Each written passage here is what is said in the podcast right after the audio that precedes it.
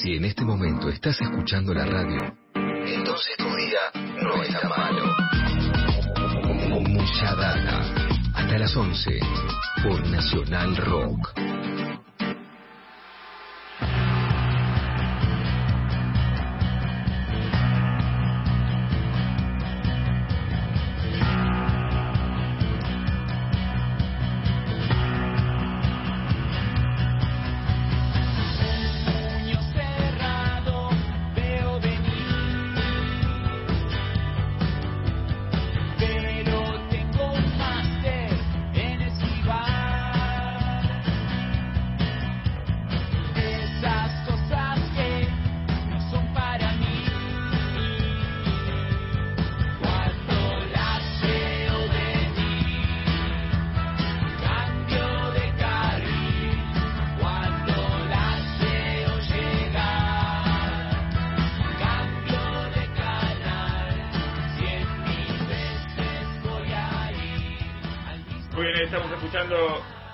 La música de Fantasmagoria.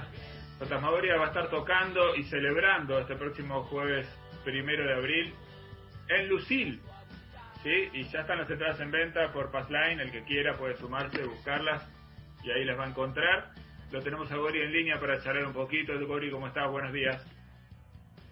Bien, muy bien, buen día, ¿cómo andan? Bien, gracias por atendernos. Bueno, contanos un poco de esto porque es una super celebración de la banda.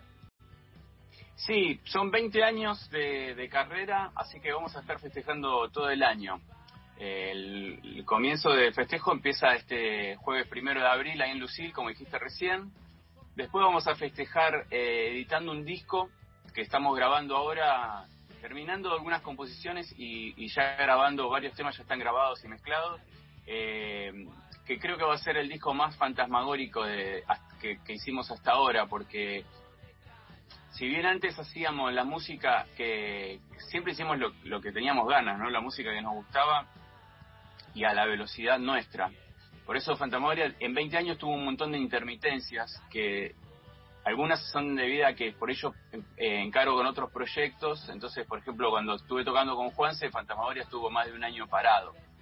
Eh, y después otros momentos que por ahí no, no, no tengo ganas o por ahí no, no tengo mucho para decir, entonces no, no, no, sacamos muchos discos.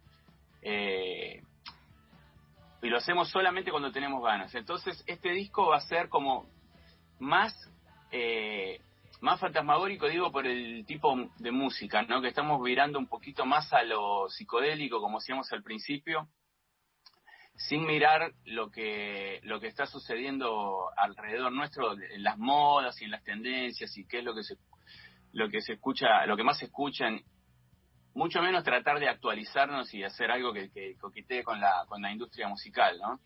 Y, y por ahí alejándonos un poquito del pop, que por ahí lo que es pop o popular en este momento mucho no nos representa, así que vamos a ir por hacer bien, bien la nuestra eh, y vamos a ver si nos sale, ya se van a, ya se van a enterar. Pero escuchame una cosa, Gori, la plata está en el reggaetón, loco. Claro, El reggaetón, el urban. sí, pasando Villa Elisa está la plata. Yo estoy en la plata. Ahora. A nosotros, a nosotros, por suerte, esa zanahoria nunca nos llamó la atención, ¿no? A nosotros nos gusta más la música que, que la plata. Eh, estos 20 años de carrera lo demuestran. Así que... Muy consecuente. ¿Eh? Muy consecuente con esa idea, digo. Está perfecto. Claro, claro. Este, Y si no está si Masterchef, bueno, Gori, si no está Masterchef, ¿no? Para ir.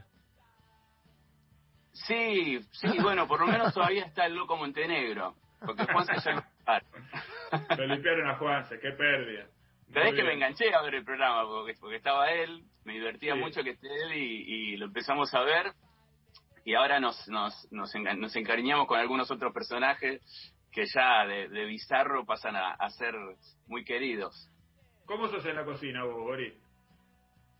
Eh, cocino poco cuando tengo muchas ganas.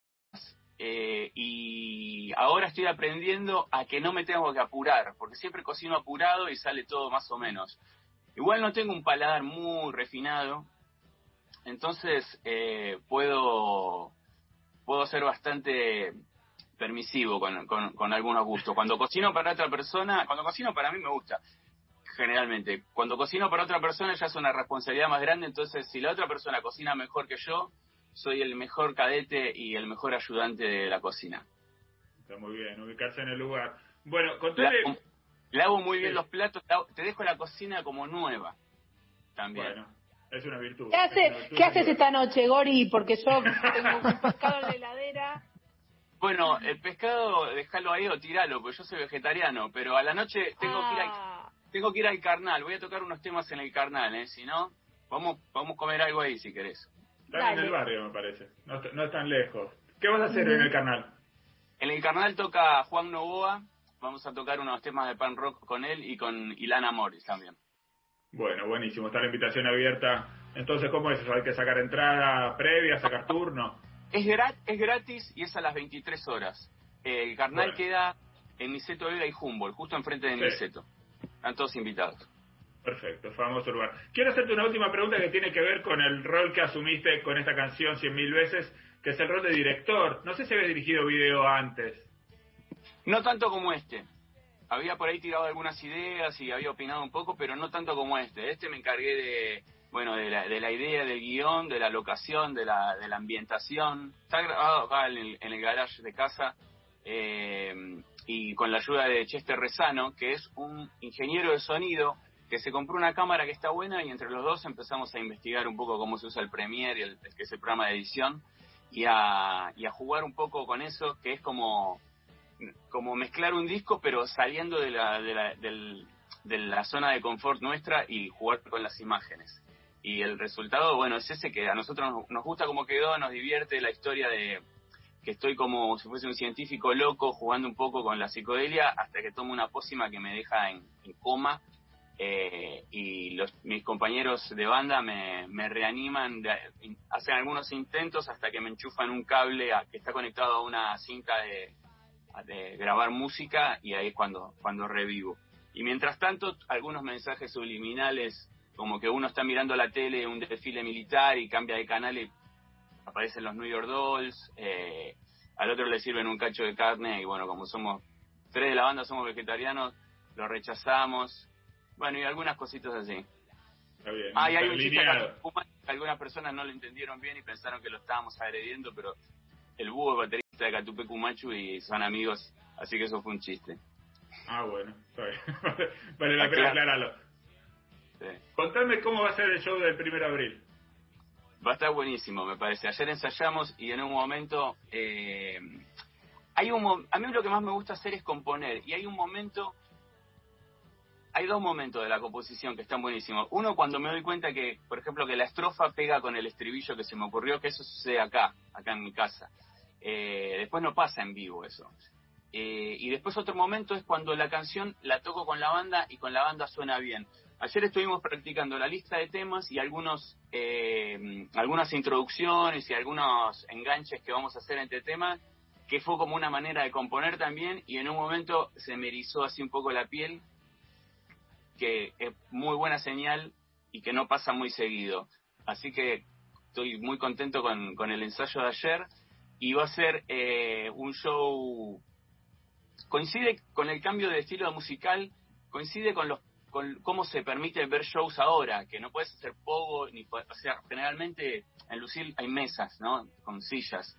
Y es un show para ver eh, sentado. Va a venir un, un iluminador que también va a ayudarnos a ambientar un poco.